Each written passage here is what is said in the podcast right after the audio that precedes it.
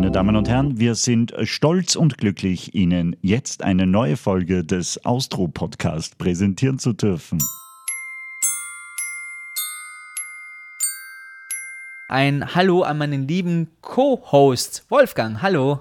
Ich dachte immer, du bist mein Co-Host, aber hallo. Wieso bei uns ist 50-50? Ja, stimmt. Würde ich mal sagen. Nur nicht bei den Kosten. Stimmt, die trage ich, während du die Kritik dafür bekommst, wie schlecht immer der Anfang unserer Sendung ist. Eine Harfe, ehrlich, jetzt mal ehrlich, eine Harfe. Ja, oder eine, eine, eine Harfe finde ich genau passend. Was? Es ist Sommer. Es ist endlich einmal heiß in Österreich. Ich meine, ich weiß jetzt nicht genau, wie es bei euch ist, aber sicher ähnlich. Und äh, dieses äh, spritzige, feine Gerät ähm, an. Rede dich nicht um Kopf und Kragen, Wolfgang, das machst du gerade. Denn das war alles andere als sommerlich. Diese Harfe ist eher so Winter-Depri-November-Stimmung. Wir haben Sommer pur in Österreich und bei mir in München natürlich auch. Und deswegen finde ich auch unser Gast sollte in diese Richtung gehen, so sommerlich, weißt du, so vielleicht was mit Wasser zu tun haben. Das hat er. Also ja, ja, ja, ja. Also wir haben ganz sicher einen der erfolgreichsten Sportler Österreichs. Ja, er hat mit Wasser zu tun. Er ist Europameister, er ist Weltmeister, er ist Weltrekordhalter, er ist Olympiamedaillengewinner und er ist in seinem ganzen Leben bis jetzt 45.000 Kilometer geschwommen. So viel bist du noch nicht einmal Auto gefahren. Das stimmt. Meine Damen und Herren, und jetzt lassen wir mal eine große Ansage machen, weil es gebührt ihm. Meine Damen und Herren, begrüßen Sie mit uns Markus Rogan. Servus, servus. Es ist mir eine Ehre, bei euch zu sein. Ja, wir freuen uns sehr, dass du da bist. Das ist echt eine große Ehre. So ein toller Sportler. Das ist immer wieder so, dass wir da vor Ehrfurcht fast ein bisschen erstarren. Man merkt ein bisschen die Verzögerung. Äh, der Markus lebt mittlerweile in Los Angeles. Das ist äh, sehr weit weg. Da dauert es sogar ein bisschen, bis äh, unsere Sprache darüber kommt. Erzähl mal, wie, wie geht's dir? Na, im Moment scheiße. Also, ich, ich vermisse Österreich also gerade jetzt, wo ich, wo ich nicht rüber kann, ist besonders Arsch. Weil, also, also das so Sommer am See, das, das ist in Amerika, gibt es das nicht so. Schon Los Angeles ist schon, ist schon super, es ist geil, also das ganze Jahr über. Vor allem, du hast nie grantige Wiener hier. Das ist ein Riesenvorteil. Aber aber jetzt gerade, weißt du, so im Sommer, so, so am Mondsee oder am Traunsee oder, oder am Weißen See irgendwo hocken, das, das wäre schon, wär schon geil. Wie, wie oft bist du leicht in, in Österreich, dass dir das nur abgeht, so ja, im Jahr? Uh, letztes Jahr war ich dreimal. Heuer noch gar nicht, ärgerlicherweise. Ich kann ja sagen, Markus, die Temperaturen sind perfekt. Also die Wassertemperaturen sind schön geschmeidig. Der Attersee hat, glaube ich, so 22 Grad, der Traunsee hat am Wochenende, glaube ich, 19 Grad gehabt. Ich war dort, es war ziemlich angenehm und wunderschön. Um dir jetzt den Mund wässrig zu machen. Oh, na, also das ist wirklich, das, das Flair drumherum auch und die Stimmung und die Entspanntheit und, und dann wie sauber die Seen sind. Also das, das gibt es hier nicht so. Okay, aber ich glaube, ich habe gelesen, du lebst in der Nähe von äh, äh, Santa Monica oder in Santa Monica, stimmt das? Da ist ja auch nicht so übel. Ja, na schlecht ist nicht. Also ich wohne in, in Bel Air, so am, am Hügel Ach. oben direkt beim Mulholland Drive. Also es ist schon, schon wunderschön da. es gibt halt echt schlimmere Fleckerl. ja, also es, ich, ich, ich lebe schon gern da. Aber das so, so eine Woche oder zwei Sommer nach Österreich, das, also das vermisse ich diesen Sommer sicher. Na, das vermisse ich diesen Sommer sicher meist das und, und Live-Jazz. Also das sind die beiden Dinge, da denke ich, scheiß Corona, das, das ist wirklich was, was, was ich sehr vermisse. Du hast das gerade angesprochen, scheiß Corona. Äh, Amerika ist gerade äh, ein Hotspot. Ich glaube, äh, bei euch im Süden ist, ist, nur, ist nur schlimm im Moment. Wie wirkt sich das äh, auf dich aus oder auf deine Familie oder auf deinen Alltag? Naja, also jetzt, jetzt sperren sie gerade wieder alles zu. Jetzt am Wochenende haben sie wieder die Strände zugesperrt, was, was auch Wahnsinn ist, weil, weil man vergisst, wie groß diese, wie großflächig diese, diese Strände sind. Das alles abgesperrt, das ist, ist ein Wahnsinn. Also das, das war, unangenehm auch. Aber jetzt, sonst geht es jetzt schon, schon langsam, machen, sie doch viel mehr auf. Weil die Amerikaner, also weißt du, wenn du sie fragst, Wirtschaft oder Leben, entscheiden sie sich für Wirtschaft. Also ja. deswegen, die probieren natürlich schon alles, alles wieder aufzusperren. Äh, es geht langsam wieder los, aber, aber die letzten Monate waren, gut, waren für keinen leicht. Und in Zeiten wie diesen vermisst du da die Heimat besonders oder sagst du, na, bin froh, jetzt wieder schön in Bel Air zu wohnen? Nein, ich, ich vermisse es. Also es ist so, wenn, wenn also jemand in meiner Familie hat kurz einen, einen, einen Schock gehabt, ob es jetzt Corona ist und ob es wie es, also es ging ja, ging ja kurz ziemlich schlecht. Da habe ich mir gedacht, boah, ich kann jetzt nicht so locker in den Flieger hupfen. Also ich wollte schon, aber dann, weißt du, es gibt im Moment keine Direktflüge und dann braucht man 40 Stunden oder noch länger, 50 Stunden nach Österreich. Und, und Gott sei Dank ist, ist mit ihr dann alles, alles wieder, wieder glimpflich ausgegangen. Aber wäre es schlimmer gewesen, da, da ist es dann schon verdammt weit. Also du meinst, deiner Familie in Österreich ging schlecht oder deiner Familie in Kalifornien? Mhm, genau, ja, ja, ja. Okay, Nein, in Bezug auf Corona, also haben die es gehabt oder?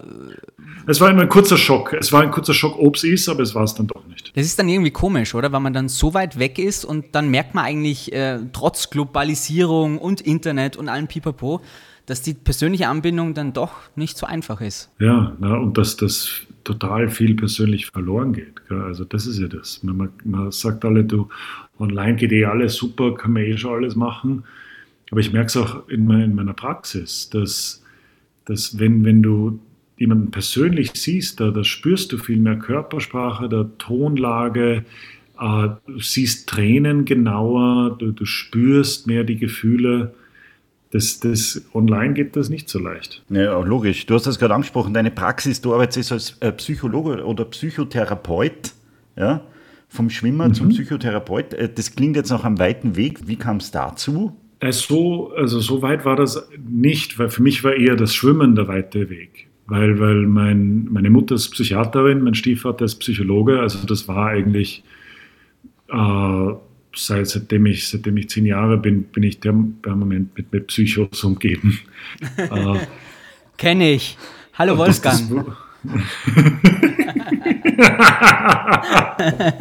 hey, da gibt es nichts zum Lachen. ja, und dass ich selber auch ein bisschen einen Dachschaden habe, das gehört, gehört dazu. Also Über der, den reden wir noch. Ich war eher das, das Schwimmen. äh, du, gerne, ähm, gerne. Ich finde, das, das gehört dazu. Du, äh, wer, wer, sind da jetzt deine, deine, sag mal, Klienten oder Patienten? Also ich sehe das, das indirekt proportional zur eigenen, zum eigenen Selbstvertrauen. Also die, die Psychiater und Psychologen mit wirklich hohem Selbstvertrauen, die sagen Menschen. Ja. Oh ja. Und die, die Ärzte mit, mit weniger Selbstvertrauen, die sagen Patienten. Okay, dann hast, hast du Menschen bei dir. Und, ah, so weit äh, bin ich noch nicht. Also ich bin so in der Zwischenstufe, so äh, Klienten. Ich, ich, ich, Klienten. habe Klienten und ich, und ich hoffe, sie den Großteil der, der, der, Zeit als, als Menschen zu sehen. Okay, also. Und ihnen auch als Mensch gegenüberzutreten und nicht als, die, als Herr Doktor. Die Klienten, die bald Menschen sind, welche, welche Art von Menschen sind das? Sind das als Sportler, sind das als Prominente? Äh, also quer, quer durchgemischt. Also es sind äh, Anwälte, Ärzte, Unternehmer, sind auch viele äh, ähm, junge Burschen, also so die, die drogensüchtig waren oder die sonst, sonst Probleme haben im Start ins Leben und dann so Mitte 20, Anfang 30 sich ein bisschen schwer tun. Da, da habe ich, hab ich einige davon, aber sonst auch auch Unternehmer, die sagen, erst ist es das jetzt? Jetzt habe ich, jetzt habe ich den Erfolg, ist es das jetzt? Und, und ein bisschen mehr wollen, ein bisschen sich, sich schwierigere Fragen stellen wollen, als wo, wo kriege ich jetzt die nächsten 100.000 Dollar her? Und vor allem in Amerika ist ja der Psychologe genauso wichtig wie der Hausarzt. Ähm, das ist ja anders wie in Deutschland und Österreich zum Beispiel noch. Ja, ich glaube, das, das Stigma also gerade in, gerade in LA ist und in New York ist, ist sehr gering. Also das geht manchmal sogar schon in die, in die andere Richtung, dass man fragt, was, du hast keinen Therapeuten? Mhm. Also, und das ist natürlich für mich die perfekte Kombination. Auf der einen Seite geringes Stigma, auf der anderen Seite viele Verrückte, also es ist, ist, ist fantastisch.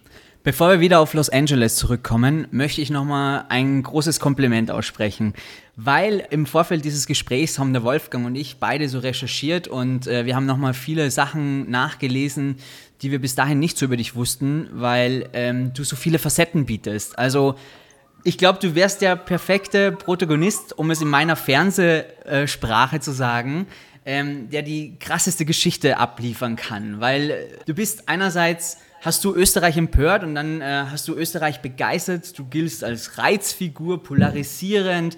Du hast eigentlich alles mitgenommen, was man mitnehmen kann. Jetzt, die paar Jahre danach, nach dem Karriereende und nachdem es jetzt ein bisschen bei dir ruhiger geworden ist, wie viele Markus Rogans hat die Öffentlichkeit denn in all den Jahren kennengelernt? Boah, das ist eine Frage erst. Bist du Ja. Aber ich finde es wirklich super. Und beantworte es in einem Satz. ja. Nein, du, wir haben alle Zeit der Welt, wirklich. Na, nur, nur eine Stunde. Na, äh, schau, ich, ich, ich, ich, ich sehe das so, ähm, auch mit meiner, meiner persönlichen Entwicklung, dass äh, wir alle, also ich auch, kommen so in, ins Leben und werden sozialisiert und das fühlt sich, wenn man jetzt nicht so das beste Feingefühl hat, und ich habe jetzt nicht das, das, das beste Feingefühl, ja, dann fühlt sich viele soziale Situationen an, wie wenn man in so einen dunklen Raum reingeht. Gell? Und da, da gehst rein und was machst du als erstes, wenn du in einem dunklen Raum bist? Du, du wischt wie wild mit den, mit den Armen herum und hoffst, dass du mal eine Wand findest und dann hoffentlich irgendwann mal einen Lichtschalter. Ich habe halt leider, oder vielleicht Gott sei Dank, ist Frage der, der Beobachtung, äh, dieses, diese Phase äh, in aller Öffentlichkeit durchgemacht, wo ich eigentlich keine Ahnung hatte, was ist erlaubt, was ist nicht erlaubt, was ist okay, wer bin ich eigentlich, was will ich eigentlich. Also normalerweise, die meisten von uns machen das ja durch so im, im Teenage-Alter. gell? Aber als Sportler habe hab ich da, glaube ich, oder haben viele Sportler einen ziemlichen Nachteil, weil diese, diese schwierigen Identitätsfragen, dieses Tappen im dunklen Raum, die muss man sich als Sportler eigentlich nicht stellen, weil man die Antwort hat. Na, du bist der super Fußballer, du bist der super Schwimmer, du gehst nach Olympia und so weiter. Und dadurch ruht man sich, oder in meinem Fall habe ich mich sehr darauf ausgeruht und dachte, ich muss mir eigentlich fragen, wer bin ich eigentlich? Bin ich Schwimmer und wäre ich gut damit? Und dann das, das, das Schwierigste und ich glaube, das, das Schlimmste, was man einem jungen, also das stimmt jetzt nicht, das ist natürlich übertrieben, aber eines der schlimmsten Dinge, das man einem jungen Mann geben kann, ist, ist viel Geld und Ruhm. Weil dann hat er keine Grenzen. Also das ist so, für mich in Österreich war das also eine Zeit lang so, als ob dieser dunkle Raum keine Wände hätte. Ich, ich durfte alles. Also du Ah, hattest keine Grenzen. Also das, das, ich, weil, weißt du, wenn du, wenn du in Österreich äh, berühmt bist, oder zumindest war es, wie, wie ich es war, da ist die Polizei freundlich zu dir, wenn du zu schnell fährst, da, da kannst dich im, im Club ansaufen und die Leute finden dich immer noch super oder beziehungsweise sagen es dir nicht, wenn sie dich nicht super findet. Also du, du hast dann, also ich habe mich dann umgeben von lauter Ja-Sagern und habe denen, die Nein gesagt haben, einfach nicht mehr zugehört, beziehungsweise habe sie weggedrängt. Und wenn du dann äh, ziemlich viel Geld nachgeschossen bekommst, dann, dann bestätigst du quasi dich äh, damit selbst. Also das ist für mich war das so. Ich habe mir gedacht, schau, wie viel ich verdiene, ich muss Recht haben. Ist es, glaubst du, ein Problem, äh, das du nur in Österreich hattest? Wäre dir das in Amerika nicht passiert? Hättest du deine Karriere in Amerika gemacht? Das, das kann ich nicht beurteilen. Also ich glaube, das, was in Österreich schon was Besonderes ist, ist, dass du eben mit, mit, mit Olympiamedaillen sehr, sehr schnell sehr berühmt wirst. Also in Amerika, da, da ist, ist, die, ist die Luft nach oben viel größer. Ja, gibt ja mehr, ne? Olympiamedaillen. Ja, das heißt ja Amerika. Ah, so habe ich das noch nie gesehen. Ich bin auch ein Depp. Hast wieder was gelernt, Wolfgang. Schau, Ja, schau. na, danke. da muss man erst mit Amerika telefonieren. Ähm, aber das heißt, du warst ja. Ob, wo- wobei, was, was, ich, was ich schon sagen möchte, ist, da, es gibt da natürlich schon so Gegenbeispiele. Also, also die, die einfach geerdeter sind. Die, die können sehr berühmt in Österreich sein und bleiben geerdet. Das, das habe ich halt nicht geschafft. Weil dein Credo war lange Zeit mehr Gold, mehr Medaillen, mehr Mrs. Austria, um wirklich wer zu sein. Das Gefühl hast du lange Zeit gehabt, habe ich gelesen. Genau, genau. Also ich habe mich sehr auf externe Bestätigungen verlassen. Hast du die bekommen mit mehr Gold, mehr Medaillen und mehr Miss, Mrs. Missen, Austria, Austrias Missen? Ja, das, das ist ja, das ist ja das, das Depperte, dass, dass, diese, dass diese Bestätigungen ja tatsächlich eine lange Zeit lang funktionieren. Und ich war dann ein bisschen deppert und habe mir gedacht, der echte Barometer, also der echte Barometer des Menschen ist, wenn er besoffen ist. Und das habe ich mir gedacht und habe mir gedacht, da haben dann viele Freunde von mir schon gesagt, Herrst, du führst dich aus wie der größte Trottel. Aber ich habe mir gedacht, na, na, was, was die Leute wirklich, wann sagen sie wirklich die Wahrheit? Und da habe ich mir gedacht, die wirkliche Wahrheit passiert im Volksgarten in Wien, kennt, weiß nicht, ob du den Club kennst, Klar. Volksgarten in Wien auf der Herrentoilette. Und, und dort haben, haben die, haben die gesagt, "Na, du bist eh super, hörst du fix die Austria, bah, super, hast da Kohle von der Reife und bist eh super. Ich habe mir gedacht, das ist die, das ist die echte Wahrheit. Habe eigentlich nicht mitbekommen, dass das Alkohol nicht, also ich, ich glaube nicht, heute glaube ich nicht mehr, dass das in Vino ist Veritas, also dass im Alkohol die Wahrheit liegt, sondern im Alkohol siehst halt nur die Kurzfristigkeit und dann ist natürlich Ficken und, und Geld das Beste. Du hattest zumindest die Annahme, dass Alkohol tatsächlich die Wahrheit ans Licht fördert. Und deswegen hast du das so Genau. zelebriert. Ich, ich habe mal, also ich habe gedacht, da sagen die Menschen dann die, die, die ganze Wahrheit. Und gut, auf der anderen Seite war ich wahrscheinlich auch zu feig, um, um unangenehme Wahrheiten zu akzeptieren. Hat es niemand in deinem suche mir Leben lieber die gegeben? angenehmen. Hat's, es hat doch sicher jemand Oh in ja, Leben gegeben, Leben, die dir echt was äh, bedeuten, die gesagt haben, Alter, so geht's nicht, du musst, du musst was anderes machen. Ja, und meine Eltern haben den Kopf geschüttelt. Absolut. Und ich habe viele, viele Freunde verloren. Aber ich, mir war es zu unangenehm, das, das, denen dann weiter zuzuhören. Da hat man da lieber Ja-Sager gesucht. Wie hat denn der Alkohol mit der Profikarriere zusammengepasst dann? Also wie hast du das vereinbart gekriegt? Einerseits die wilden Partys, äh, der exzessive Lifestyle Mhm. und dann andererseits immer wieder Leistungen abzurufen, morgens um 3.45 Uhr wieder am Schwimmbecken zu stehen und wieder fit zu sein.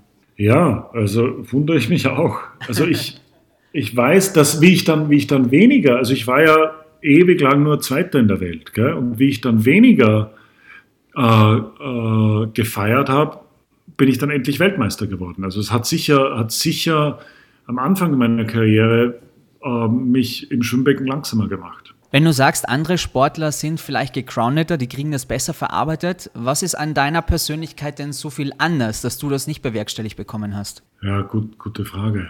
Äh, ich ich glaube auf der einen Seite, dass ich mich, mich damals sehr auf, auf externe Bestätigung verlassen habe, also dass ich meine, meinem internen Kompass nicht, nicht vertraut habe.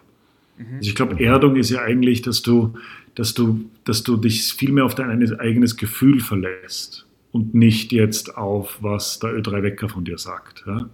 Äh, Also das eine ist, dass ich mich zu sehr auf externe Bestätigung verlassen habe. Auf der anderen Seite, ich hatte schon einen, einen, einen bestimmten Größenwahn. Also ich, ich, ich habe mir gedacht, ich muss, ich, ich muss mehr, ich muss besser und nur dann bin ich wer. Fehlt dir irgendwas aus deinem Leben als Spitzensportler? Also was ich, was ich noch machen würde, wenn ich Spitzensportler wäre, wenn ich nochmal die Chance hätte, oder was, was meinst du? Von damals, wo du sagst, ja, Alter, das, äh, das fehlt mir jetzt. Ich weiß nicht, mir fehlt äh, der Wettkampf, mir fehlt das Training, mir fehlt dieses absolute Fit-Sein oder dieser Tagesablauf oder eben, dass, man, dass ich Leute um mich habe, die mir sagen, ah, du bist so geil. Komm. du bist so. Nein, nein, nein. Also, was ich, ich würde sicher ähm, mein, mein Talent viel mehr respektieren, wenn ich es noch machen würde. Aber was, was mir fehlt, äh, ist du, also du darfst ja und in manchen Dingen musst du auch ein ziemlicher Egoist sein. Also das, das war schon was, was ganz Besonderes. Wenn du, wenn du einfach sagen kannst, du, ist mir alles wurscht, ich konzentriere mich auf Olympia, das kannst du, das kannst du später nicht mehr. Ja? Mhm. Äh, und da- das, das eine auf der, auf der anderen Seite ist, dass, äh, also der Andi Goldberg hat das bei euch so toll beschrieben, dieses, dieses Fliegen. Also er ist ja wirklich geflogen, aber das fühlt sich im, im Wasser so ähnlich an. Also wenn du richtig schnell, schnell bist und vor allem wenn du, bei mir war das so, wenn ich, wie ich Weltrekord geschwommen bin, du spürst es. Also du spürst, dass du, das ist wie, wie so ein Tragflächenboot, ähm, fühlt sich das an. Äh, aber halt im dreidimensionalen Raum. Also du kannst, du kannst quasi rauf, runter, links, rechts und dich komplett frei, äh, frei bewegen. Und das, das Schöne ist, dass du auch, auch die Zeit verlierst. Also das ein zwei Minuten Rennen fühlt sich an wie 15 Minuten. Oder ist ein, ein reiner, reiner Genuss. Das, Muss geil sein. das, das fehlt, fehlt mir ein bisschen. Ja, es ist, ist total geil. Die der Simon kann ja nicht einmal schwimmen und deswegen kann er das jetzt nicht nachvollziehen. ich finde es total bewundernswert, Mhm. wenn man sagen kann, im Wettkampf oder auch immer wieder mit dieser Challenge der Beste zu sein, trotzdem, dass man da während des Schwimmens regenerieren kann oder zumindest mit den Gedanken so abschweifen kann, dass man das gar nicht so als Challenge wahrnimmt. Hm, ja, ja. Na, ganz, ganz im Gegenteil, genau. Ja. Dass es eher so ist, dass durch die Anstrengung wirkt der Rest des Stress des Lebens viel leichter, weil, du, weil das quasi wie, wie, ein, wie ein, ein Überlautsprecher, der quasi über alles drüber brüllt, dann in, in Form von Anstrengung. Und dadurch wirkt der Rest des Stresses einfach leiser. Das heißt, du konntest deine Gedanken während des Schwimmens immer gut ordnen, sortieren. Also wo waren deine Gedanken, während du im Becken untergetaucht bist oder im Wasser warst? Uh, naja, am Anfang uh, von einem, einem, Training wir durch die Gegend. Also das und das und das soll ich machen, da, da, da, da, da und welche Mist ist die nächste und da, da, da, da, da. Also Wirklich? So. Was während dem Schwimmen? Aber wenn das Training, na, am Anfang, das ist, weißt du, am Anfang beim Einschwimmen, da, da, da braucht es ja diese ganze Kauderwäsche und der ganze, das ist ja wie ein, wie ein, ein Knäuel von lauter äh, Schnürdeln, die, die wir durcheinander sind. Also mhm. ist, ja auch, ist ja auch normal im Hirn irgendwo. Und dann, wenn, wenn, die, wenn der Puls ein bisschen steigt, aber einen schönen Rhythmus findet und dann die Herausforderung wächst, dann musst du dich ja auch viel mehr auf den, auf den tatsächlichen Prozess konzentrieren. Also wenn es dann darum geht, okay, wie ist der Abstoß, wann kommt der erste Beinschlag, wann wann spüre ich? Das, das geile Gefühl im Schwimmen ist ja, wenn du, wenn du unter Wasser bist und dich der Wasseroberfläche näherst,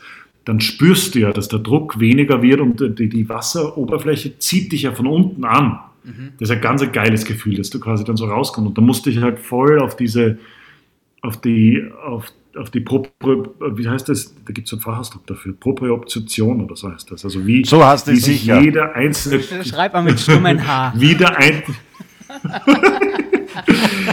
wie, der, wie sich die einzelnen Körperteile und die, also wie sich jetzt mein Finger im Raum anfühlt im Vergleich zu meinem Unterarm und dann meinem Oberarm. Also quasi die, die Körperorientierung im, im Raum. Ah, und da musst du dich im Schwimmen halt voll darauf konzentrieren, damit du spürst, wo du welchen Armzug machst. So wie, so das, wie das diese, du das jetzt beschreibst, äh, äh möchte ich auf der Stelle ein Schwimmtraining beginnen, muss ich ganz ehrlich sagen. Was mich nur interessiert, rein praktisch als Zuschauer im Fernsehen, siehst du deinen Nebenmann oder spürst du den nur? Hast du den immer gesehen, diesen Ryan Lochte, wenn der, der schwimmt zwei Bahnen neben dir, ja? Hast du den gespürt oder hast du den mhm. gesehen und gewusst, so, der ist halt scheiße drauf, halt schlagen? Oder? Nein, du kannst, äh, du kannst, also du kannst den schon, äh, Natürlich kannst du drüber schauen, aber dann wirst du langsamer. Okay? Weil Eben. dann drehst den Kopf aus der Achse und, und wirst der, äh, du, du spürst den. Äh, und manchmal spürst du den falsch. Also manchmal denkst du, der ist genau da, aber in Wahrheit ist er wo ganz anders. Also da, da kannst okay. du ziemlich falsch liegen. Aber im Idealfall orientierst du dich natürlich nur an, an deinen eigenen Zügen und nicht an, an den anderen. An anderen, okay. Man spürt selbst, ob man schnell ist oder nicht. Ich möchte nochmal beim Thema ja, Frauen einhaken, hier Mrs. Austria, weil du das selber nochmal angesprochen hast. Hast du dir echt Gedanken dazu gemacht im Wasser? Uh, ja, also ich habe ich hab mal, uh, das ist vielleicht ein bisschen peinlich zuzugeben, aber ich, ich kann mich erinnern, da waren, weiß nicht welche, welches Jahr das war, und ich fand eigentlich die, die, die zweite geworden ist viel geiler. Aber ich habe mir gedacht, mit, mit der ersten gehe ich zusammen, weil dann, weil da, da habe ich mehr davon öffentlich. Also eigentlich scheiße, ne? Ja. Aber mir war das Öffentliche damals einfach viel zu wichtig, viel wichtiger als, als, meine, eigene, als meine eigenen Gefühle. Hast du noch Kontakt zu den, zu den Missen von damals? Gar nicht, oder? Äh, nein. Ich möchte da nochmal anknüpfen auf deine Exzesse, dieses Finden in der Öffentlichkeit. Ähm, wenn du plötzlich so eine Reizfigur bist. Du bist ja gerade noch Everybody's Darling gewesen sozusagen und dann auf einmal hat mhm. das Ganze ein bisschen gedreht und es ist äh, in Rom zu einem massiven Vorfall gekommen und äh, ich glaube, das war der Vorfall, mhm. wo du dann auch plötzlich in der Öffentlichkeit zur Reizfigur erkannt wurdest oder wie, sagt, wie sagt man denn nicht erkannt, äh, hochstilisiert. Avanciert. Oder avanciert. So. Genau. Ähm, war, das, war das tatsächlich äh, dieser Disco-Besuch in Rom, der, der dir diese negative, diesen, ja, plötzlich äh, so, einen, so einen Gegenwind entgegengebracht hat, auch in der Öffentlichkeit, auch in Österreich? Ah nein, ich glaube, das war eher der, der Disco-Besuch und dann das, das, äh, die, die Schlägerei mit diesen äh, Türstehern. Das war jetzt eher das Symptom. Das war nicht die Krankheit. Ja, äh, es war eher, dass ich über, über Jahre einfach niemanden, der mir was Negatives sagen wollte, zugehört habe. Und es gibt halt wenige Menschen, die sich trauen, einem wirklich einen ins Gesicht zu schlagen. Aber gut, römische Toursteher mitten in der Nacht, die, die trauen sich. Mhm. Wahnsinn, du bist ja auch selber ein ziemlicher Prügel. Mit dir möchte ich mich echt nicht anlegen. Wenn du diese Schlagzeilen von damals nochmal so Revue passieren lässt, ähm, wie tief war das Loch, in dem du die gerne verbuddelt gehabt hättest zu dem Zeitpunkt? Ah, das, das kann, ich, kann ich ja ganz genau sagen, weil ein, ein Freund von mir in New York hat sich, äh, hat, mir, hat, mich, hat mir erlaubt, sich bei ihm, ich glaube, das waren sechs Wochen, äh, zu verstecken, äh, weil ich weil in dem Moment ist mir, ist mir bewusst geworden, also am nächsten Tag, wie das dann richtig äh, äh, äh, in den Schlagzeilen war, ist mir bewusst geworden, wie wenig, beziehungsweise dass ich eigentlich gar keine Freunde hatte. Mhm. Das, das war das, das Schwierige. Also die körperlichen Schmerzen, ja, das, also das äh, Fuß, Fuß äh, gebrochen und, und einige blaue Flecken und blaue Augen. Aber äh, die, die, die emotionale Realisierung, dass ich, dass ich den Menschen, die, äh, die ich am meisten vertraue, dass ich die alle verstört habe. Das, das hat mir am meisten wehgetan. Du hast ja dann auch immer wieder interessante Interviews gegeben, wenn ich das so sagen darf. Es gab dieses legendäre Frühstück bei mir, wo du dann behauptet hast oder gesagt hast, gute Sportler haben nicht viel im Kopf oder Du hast es dann auf der Pressekonferenz revidiert und gesagt, ja, ich habe immer wieder viel Blödsinn gesagt eigentlich. Dann hast du dich selber als Drama King bezeichnet. Das ist ganz interessant, wenn man so ein bisschen recherchiert und, und sich ein paar Interviews von dir anschaut, was du immer wieder so in der Öffentlichkeit gesagt hast. So im Rückblick, tut dir das leid oder sagst du, das war einfach zu diesem Zeitpunkt einfach der Markus Rogan, der sich nichts geschissen hat? Oder äh, würdest du es gerne revidieren? Ja, also, also manchmal, manchmal denke ich schon, weil weil die, die Chefs bei Raiffeisen haben das ja schon früher erkannt. Gell? Die haben gesagt, du Markus, du, du sprichst ein bisschen zu frei, äh, du sagst auch relativ viel Blödsinn. Ich können dir garantieren, dass wir dir sicher länger und mehr zahlen werden, wenn du, wenn's du sagst, das Schnitzel ist gut mhm. und es ist alles toll. Und ich, ich kann mich erinnern, dass das wäre doch eigentlich ein schönes Leben. Du kriegst im Jahr relativ viel von Reihweisen und reist von Dorffest zu Dorffest und, und sagst überall, es hat mich sehr gefreut. Das ist, also weißt du, viele, viele Sportler, das ist für die das, die, die Pension. Und das ja. kannst du über Jahrzehnte spielen, wenn du das, wenn's das gescheit machst. Äh, aber ich habe das, hab das einfach nicht geschafft. Also ich habe es ich einfach nicht geschafft. Ich glaube, äh, ich habe mich, hab mich nie richtig, richtig zurückhalten können. Und in dem Moment, gut, ich habe viel Blödsinn gesagt, aber in dem Moment habe ich das auch sicher gedacht. Und eine Sache glaube ich, glaube ich auch heute noch, dass du äh, als, als Sportler musst du im richtigen Moment das Hirn ausschalten. Also weil, das ist eher so gemeint. Das war nicht gemeint äh, so in die Richtung, dass Menschen, die dumm sind, eher bessere Sportler sind. So war es nicht gemeint dann. naja, also man kann das schon. Also wenn du weniger Hirn hast, brauchst du weniger abschalten. Also okay. das ist. okay. Hast du dich dann, äh, weil du ja auch Namen genannt hast bei dieser Aussage, du hast gesagt, Armin Assing hat zum Beispiel nur vier Rennen gewonnen und Hermann Mayer dagegen 50. Hast du dich dann bei dem Hermann Mayer nochmal entschuldigt? Es sollte ja zu einer Aussprache kommen. Wie war da der Stand der Dinge? Kommuniziert ihr heutzutage noch? Oh, der, der Hermann und ich haben immer noch eine Wette offen. Uh, 100 Meter Schwimmen und dann 100 Meter Skifahren, also quasi ein, ein Biathlon. Uh, das kannst du nicht verlieren. Ich, naja, also der Hermann hat gesagt, na, pass auf, mach mal 100 Meter auf der, auf der Streif. Weil, weißt du, dann, dann, dann bin ich tot, bevor wir zum Schwimmen kommen. Ja. Äh, aber äh, ehrlich, ich trainiere jetzt seit dem Ende meiner Karriere, also fast, fast zehn Jahre trainiere ich schon Skifahren. Also ich, ich traue mich, 100 Meter auf der Streif zu überleben und ich bin bereit für diese Wette mit dem Hermann. Ja, vielleicht kommt es dazu. Wir werden den, den Hermann fragen, wann wir mal im Austro-Podcast haben. Du bist ja immer nur sportlich. Ich habe gelesen, Underwater Torpedo League Champion. Oder? Stimmt mhm. das? Was ist denn das? Ja, ja, ja. Na, also äh, gut, es, man kann auf der einen Seite sagen, das ist quasi die Traumabewältigung der römischen Türsteher. Gell? Okay. Aber es ist, es ist, eine, es ist ein, ein quasi Unterwasser-Rugby, wo sich, kennst du UFC, also diese Ultimate Fighting Championships? Diese ja, die kenne ich, ja, ja, ja. Neue, ja, das sind ja, richtige, richtige das, eine, ein, Prügler. Ja, eine, eine von diesen Typen, einige von diesen spielen halt mit, weil es halt ein super Training ist. Aber es ist halt unter Wasser. Du musst, du musst quasi, du hast so, so, eine, so ein kleines Torpedo und du musst es wie, wie quasi im Fußball in ein Tor bringen, aber mit aller Gewalt und halt mit Luft anhalten. Äh, Okay. Und das, das geht, geht ziemlich brutal zu, aber, aber macht, also ist, ist, ein, ist ein Riesengarde. Hat man als Schwimmer natürlich ein bisschen einen Vorteil, aber als Kämpfer wahrscheinlich keinen Nachteil. Ja, ja, genau, genau, das ist sehr gut formuliert. Ja, weil die Schwimmer, also Schwimmer bist natürlich schnell, aber der Kämpfer steht im Tor. Also dem Ja. musst du erst einmal, da musst du erst einmal vorbei.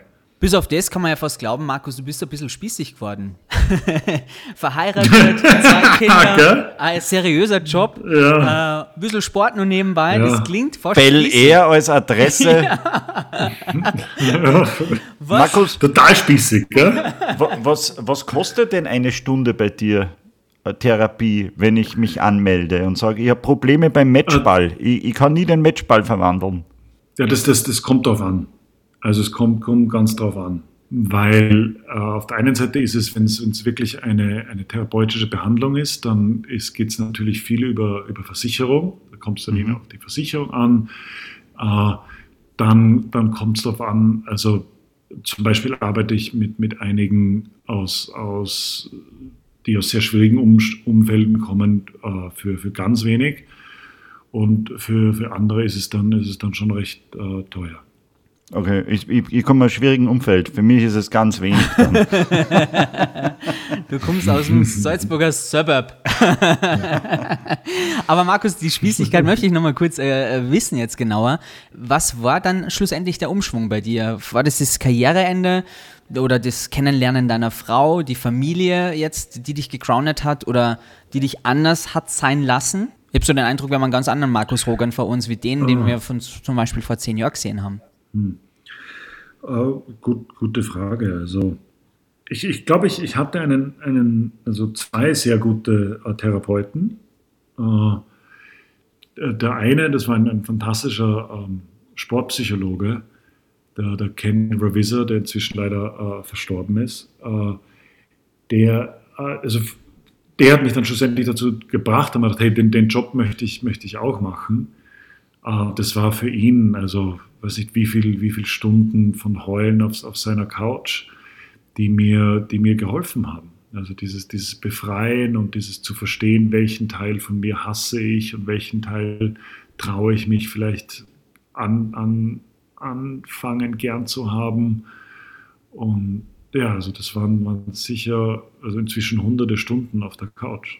Und das du- hat dich dann dazu gebracht, dass du jetzt so bist, wie du bist. Also war das dann ähm, schlussendlich, dass du deine Frau noch kennengelernt hast, dass das alles dann äh, zu einem perfekten Paket jetzt für dich geworden ist, so dass du sagst, im Moment habe ich eigentlich meine innere Mitte gefunden. Ich bin ruhig geworden. Auch. Äh, Also mein, meine Frau hat mir, mir sicher sehr geholfen. Äh, Die, äh, gut, die hat mir auch ganz klar gesagt, hörst du, an- also bei, bei aller Liebe an Austro-Popstar möchte ich jetzt nicht so. äh, äh, obwohl ich Austropop, also weil wir vorhin geredet haben, was vermisse ich am meisten, also so ein gutes Reinhard Fendrich-Konzert, das ist, das ist schon was Feines. Also, oder, oder STS, also die drei. Weißt du, das ist ja das, das, das Verrückte. Kennst du das Lied Irgendwann bleibe ich dann dort? Ja, Natürlich. Das, das ist mir passiert. Das ist mir passiert. Als Kind habe ich das Lied immer gehört. Weißt du, Es geht um Griechenland und Ja, ja, klar, meine ja. Füße im weißen Sand und am Rücken nur meine Hand. Gell? Aber das ist gut, der weißen Sand haben wir ja auch. Also das ist, der Scheiß ist mir passiert. Ich, ich bin dort geblieben. Ah. Aber was, was, was mich wirklich äh, äh, grounded ist, äh, sind, sind meine Söhne. Also, also die beiden, das ist schon, das ist, das ist, das ist unglaublich. Wenn ich jetzt im Moment, wenn ich, wenn ich nach Hause komme, der, der Jüngere, der ist, der ist so gerade am Anfang, wo er anfängt zu, zu sprechen und, und da, da, da komme ich nach Haus und, und er sagt, hey, Hug, Hug. Und der will einfach nur um, umarmt werden. Ja? Also der, der braucht niemanden Großartigen, der braucht niemanden Besonderen, der braucht keinen Weltmeister. Der braucht da einfach nur Umarmung. Und, und eine Zeit lang habe ich gedacht, na gut, schnelle Umarmung und dann zurück zu was, ich- was immer ich halt machen will. Aber im Moment äh, traue ich mich, wenn ich nach Hause komme, einfach so lange zu umarmen, wie er will. Und manchmal sind es zehn Sekunden und manchmal sind es drei Minuten. Aber es ist für mich, für mich das absolute, das im Moment das absolute Highlight in meinem Leben. Bist du dann äh, jemand, der sich äh, dann mit den Kindern auf die Couch setzt und äh, vielleicht einmal äh, ihnen die großen Momente deiner Karriere vorspielt oder, oder interessiert dich das und die Kinder gar nicht? Also, nein, also sie wissen, äh, wir wissen, wissen nichts davon. Äh, was, ich, was ich schon sehr, sehr gerne mache, ist, ich gehe mit ihnen schwimmen. Ja. Also das ist, das ist ein, ein absoluter Genuss. Gell? Also da, da, da, da lege ich mir beide auf, auf den Rücken oder beide auf die, auf die Brust und schwimme da äh, im Schwimmbecken auf und ab. Das ist, das ist schon ein, ein, ein Genuss. Du als Profisportler, lieber Markus, ich muss dich jetzt fragen, der Wolfi, der spielt Tennis, meist am Wochenende und er trinkt dabei Bier und sagt selber, er ist Sportler. ist das jetzt für dich eine Beleidigung? Das ist eine Freche, das ist eine Beleidigung für mich. naja, wenn du dich als Sportler bezeichnest, ey. Hobbysportler, das ist ein Unterschied. Musst du aber selber. Na, aber, aber, aber Thema Trinken, Thema Trinken möchte ich, möchte ich euch und jedem empfehlen und auch, auch mir selber ist, weißt du, wir haben ja immer die Entscheidung, gell, welche, welche Droge oder welches, welches Getränk nehmen wir jetzt. Und ich würde ich würd jeden einfach fragen, hey, wenn du jetzt, wenn du jetzt einen Schluck Bier machst, was sagst du nicht stattdessen? Also, das ist natürlich was, was Psychologisches, gell? aber was, welches Gefühl, welches, was drückst du nicht aus und, und schluckst stattdessen lieber einen halben Liter Bier? Achso, du meinst, äh, äh, ich verdränge damit etwas, wann ich mir ein Bier aufmache. Also ich, ich weiß es heute für mich, ich trinke dann Bier, wenn ich ein bisschen unruhig bin. Wenn ich ein bisschen denke, ich brauche jetzt was ein bisschen zum Runterkommen. Aha, ja, genau. Markus, dennoch, wir möchten ja auch nochmal fragen, was können wir machen, um so eine tolle Beachfigur zu kriegen wie du? Haben wir irgendwie noch Chancen? Was kannst du uns raten, bitte? Boah, das ist schwer. Ähm, naja, also schaut, in, in Österreich ist, ist schon geil, also mit dem Sport. Also so, weißt du, am Berg raufgehen oder über den See schwimmen oder so Radtour machen. Also komm, das, also besser geht es eigentlich gar nicht. Also immer in Bewegung bleiben. Heißt es, du kommst auch irgendwann nach Österreich wieder zurück oder wird Los Angeles immer dein Lebensmittelpunkt sein? Also ich, ich möchte schon, dass das meine Söhne beide sehr gut Deutsch lernen. Ähm, aber, aber im Moment, glaube ich, ist Österreich für mich sowas, da, da komme ich irrsinnig gern hin, um so eine Woche oder zwei einen Urlaub zu machen. Äh, aber, aber dort in Österreich zu leben, hm, also ich kenne halt nur vom Leben her, kenne ich halt nur Wien. Und das sind also gerade im, gerade im, im, Herbst und im Winter sind, werden die alle so grantig dort. Das ist, ist mir dann zu anstrengend. Ich habe noch was Kurioses gelesen. Deine, deine Olympiamedaillen sind irgendwo in einem Safe in Wien eingesperrt und, und die sind nicht einmal Mhm. bei dir. Stimmt das? Ja, na, ich, ich, ich wollte also mein Ego nach wie vor, ich kämpfe damit, würde die wahnsinnig gerne in der Praxis aufhängen. Gell? Ja, also, weißt du, beim Eingang, schau, wie toll ich bin. Gell? Ja. Äh, aber, aber ich denke, brauche ich das wirklich? Also, also gerade wenn ich, wenn ich mir selber quasi vornehme, äh, den Leuten, mit denen ich, ich arbeiten darf, wenn ich, wenn ich probiere, so gut ich kann, ihnen als, als Mensch zu begegnen, dann muss ich da keine Olympiamedaillen dazwischen hängen. Merken die Patienten oder die Menschen, die zu dir in die Praxis kommen, wissen die, was für einen Background du hast? Oder bist du da einfach der Arzt, der Doktor? Man, manche wissen es, äh, manche, äh, manche, manche nicht. Haben die, die, Die, dich manche, kennen, du, die, die googeln natürlich.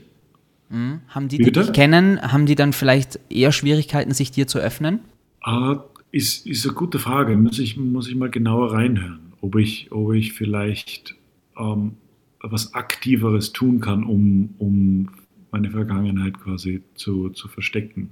Ähm, wenn das ist, müsste ich, müsste ich mir genau anschauen, ob das, ob das klinische Konsequenzen hat. Das ist eine gute Frage. Aber deine, Internet löschen. aber deine Vergangenheit ist ja genau dafür verantwortlich, dass du ja da bist, wo du jetzt bist, sozusagen. Also insofern ist ja deine Vergangenheit ja sehr, sehr wichtig in deinem Entstehungsprozess und da, wo du jetzt angekommen bist. Ja, ja. Also, stimmt auch. Nur, weißt du, das, also, weißt du, es gibt, es gibt sehr viele selbstherrliche äh, Psychologen, gell? Also, und dann zu sagen, schau, wie ich mein Leben gelebt habe, das kannst du auch. Das ist jetzt nicht wirklich gute Psychologie. Gell? Also es geht, es geht doch mehr ums, ums, ums Zuhören und um, um probieren zu verstehen, wie sich einer in diesem Moment gerade fühlt. Ich finde es beeindruckend, dass du als Psychologe ja wirklich ein zweites Standbein dir aufgezogen hast. Du hättest ja weiter als easy peasy als Schwimmtrainer irgendwo arbeiten können oder eben, wie du sagst, für die Reiker irgendwie durch die Lande touren. Welches Standbein war das schwierigste? die als, das als Schwimmer oder das jetzt als Psychologe? Uh, na, es war für mich die ersten, ja, vielleicht so ersten fünf Jahre und, und eigentlich auch immer wieder heute noch äh, schwierig, mein, mein Ego zurückzustellen. Also zu, da, da ist mir vielleicht auch fast, fast peinlich zu sagen. Also ich bin den, den ersten 100 Patienten, die ich hatte, ähm, die ich noch nicht als Menschen sah, gell? also wo die ich eher als, als krank sah oder also gut kann man auch kann man auch vielleicht sagen waren sie in vielen also so heroinsüchtig oder, oder schwere Kokainsucht äh, die haben mir sicher viel mehr beigebracht als ich ihnen also die haben mir sicher viel mehr gezeigt wie ähm, wie Zuhören überhaupt geht also, dass es überhaupt nicht darum ist, jemandem zu erklären, wie was funktioniert, sondern dass es vielmehr darum zu geht, wirklich zuzuhören, wie es dem gerade geht. Also, der, ein, ein Heroinsüchtiger direkt von der Straße möchte jetzt nicht hören, was du in deinem Leben alles gemacht hast. Der möchte eher äh, schauen, ob du verstehst, welche Schmerzen er sich jeden Tag wegspritzt. Ich finde es sehr, sehr interessant, auch dass du gesagt hast, ähm, einer deiner größten Erfolge mittlerweile ist, wenn jemand, der mit Drogen zu tun hatte, plötzlich von Drogen loslässt, weil er bei dir zum Beispiel in Behandlung war. Ja, wobei ich nicht sagen kann, dass das, dass das nur durch mich ist. Mhm. Also, also, also eine wirklich schwere Sucht wird, wird nicht durch einen Einzelnen und, und sicher nicht durch mich geheilt, sondern durch, durch ein, ein Umfeld, durch eine Gemeinschaft, durch, durch, das Integration, durch die Integration in, in, eine, in eine Gruppe. Aber den du doch immer wieder anstößt, dann auch Zeiten, in die richtige Richtung.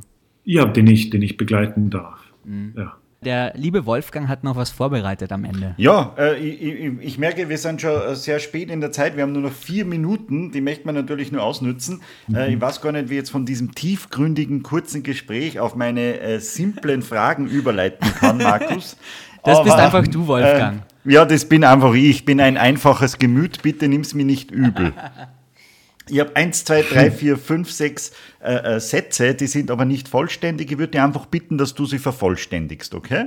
Mhm, klar. Als kleiner Abschluss. Schwimmen war für mich äh, Ruhe und, und Freiheit. In einer Bar bestelle ich. Puh, äh, wenn römische Toursteher dastehen, extra Security.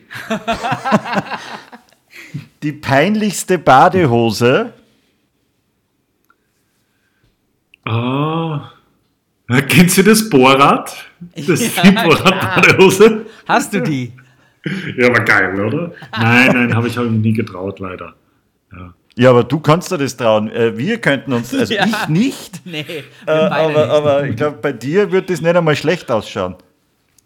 Ich hasse Menschen, bei denen das gut ausschaut. Meine Lieblings-App am Handy. Ah. Hm. Ah, ich kenne, ich möchte jetzt keine Werbung machen, aber ich, kennst du diesen Aura-Ring? Die, das misst äh, Schlaf und misst Ruhepuls und misst äh, Herzratenvariabilität. Mhm. Also so. herrlich. Ist das eine App oder ist ja. das einfach schon am iPhone drauf? Ist, ist eine App und dann brauchst du einen Ring dazu und das wird, wird verbunden. Okay. Ah, verstehe, okay. Diesen Sport ja. möchte ich noch lernen. Puh. Ähm, Basketball. In der Volksschule war ich. Also so, so ganz eine komische Mischung zwischen Streber und Klassenclown. ah, das waren die unbeliebtesten, weil die haben immer so da, als wären sie der Clown und haben aber dann immer einen Zwarer geschrieben ja, in der Schularbeit. gelernt. Ja, ja. Ah, mir ist gar nicht gut gegangen. Ja, ja. Danke, lieber Markus, das war's von meiner Seite und äh, wir sind ganz danke, genau fertig euch. geworden. Danke wir halten euch. den immer auf. Danke, Wirklich, danke vielen euch. lieben Dank für dieses Okay. Gespräch. Also wirklich sehr offene Worte und das wissen wir schwer Mhm. zu schätzen. Und es hat sehr, sehr viel Spaß gemacht, mit dir über deine Vergangenheit und deine aktuelle Situation zu sprechen. Und wirklich sehr, sehr beeindruckend. Großes äh, Chapeau von uns beiden. Kannst du uns nur deine Adresse danke. sagen? Weil wenn wir nach Los Angeles kommen, würden wir dann auch bei dir klingeln. Du hast sicher ein Gästezimmer.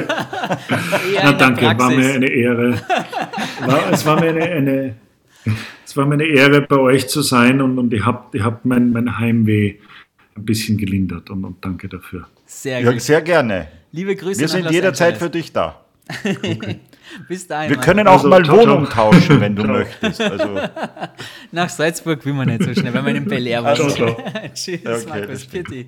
Wolfgang, wie du weißt, ich arbeite ja beim Fernsehen, aber die Geschichten von Markus Rogan in einer geilen Sportler-Doku, ich würde mir die sofort auf Netflix oder auf irgendeinem Fernsehsender anschauen, weil diese Geschichten sind legendär, würde ich fast sagen. Er hat alles mitgenommen, was geht und jetzt dieses gegroundet sein, das finde ich wirklich sehr, sehr beeindruckend. ja, eins hat er noch nicht, uns beide bei sich zu Hause gehabt für drei, vier Tage. Das wäre noch einmal ein, Kapitel in seinem Leben, da könnte er dann auch noch mal tagelang drüber reden. Ja, weil du ein ständiger Mensch bei ihm in der Praxis vielleicht wärst. Könnte sein, aber er hat ja leider nicht verraten, wie viel eine Stunde bei ihm kostet. Es war ihm leider nicht zu entlocken. Ich sag mal so, ich glaube, deine Krankenversicherung trägt die Kosten bestimmt nicht. Nein, aber Könnte das, ich mir vorstellen. das war wirklich eine außergewöhnliche Folge. Ähm, mir hat sie sehr, sehr viel Spaß gemacht und vor allem auch, dass man in Zeiten wie diesen einfach mal so schnell, weißt du, du in Salzburg, ich in München, er in L.A., mal so einfach eine Stunde, Stunde schön plaudern kann, finde ich immer wieder faszinierend. Auch wenn natürlich dann der persönliche Touch so ein bisschen fehlt, wie er das auch am Anfang gesagt hat. Ja, aber de, äh, den persönlichen Touch werden wir dann nachliefern, wenn wir ja, wie gesagt, dann bald bei ihm in L.A. auftauchen. Wir wissen ja ungefähr, wo er wohnt. Wir können uns ja da sicher durchfragen. Äh, äh, excuse me, do In you Bel know Air. Mr. Rogan? Na, aber sorry, das war ein bisschen peinlich zum Schluss, muss ich ehrlich sagen. Wir, wir waren echt gut unterwegs, wir haben auch halbwegs kompetente Fragen gestellt, aber deine Frage, ob wir bei ihm schlafen dürfen, wenn wir demnächst in Bel Air sind, äh, die war ein bisschen peinlich. Aber gut, so sind wir halt. Na, so bin ich. ja, danke, dass du das zumindest nochmal richtig stellst. Lieber Wolfi, und eins äh, sei schon mal hier an dieser Stelle festgehalten, wir haben auch schon wieder einen richtig tollen Gast in den Startlöchern. Sollen wir schon was Ja, verraten? Ich bin dran an einem, ah, wie soll, wie soll ich ihn nennen, ein, ein, ein echter Fernsehgigant in Österreich. Ich meine, der, der Mensch hat sicher äh, mehr Shows moderiert, als du Zimtschnecken gegessen hast. Was für ein Vergleich. Ist jetzt, glaube ich, am Zenit seines Schaffens und immer noch zu sehen am Schirm. Und ich glaube einfach, dass das eine extrem lustige, bewegende Persönlichkeit wird und auch hoffentlich, so wie ich ihn einschätze, ich meine, ich kenne ihn ja auch nicht persönlich, aber nach dem Gespräch werden wir ihn persönlich kennen und auch bei ihm vielleicht ein Nächtlein äh, verbringen dürfen. wir laden uns einfach überall ein ja. und äh, das wird cool äh, in, in zwei Wochen circa. Ne? Willst du den Namen schon sagen? Peter Rapp. Ah, okay. Haust einfach mal so raus. Ja. Ob du das häuten kannst, ich hoffe, der Peter weiß auch davon Bescheid. Na, äh, er, er, äh, ich weiß nicht, ob er es schon weiß, aber ich, hab, ich bin schon dran. Gut, lieber Wolfgang, dann hören wir uns in zwei Wochen mit Peter Rapp. Das wird eine Sensation, genauso wie der heutige Podcast. Vielen Dank, dass du dabei warst und wieder so toll recherchiert hast. Ich bin stolz auf dich und äh, wünsche dir bis dahin wieder eine gute Zeit. Ah, ist das jetzt dein Verabschiedungsspruch? Ja. Brauche ich da immer was? Immer dasselbe? Sagen wir da immer dasselbe? Ich sag äh, auf Wiedersehen. Tschüss, Wolfgang. Auf Wiedersehen.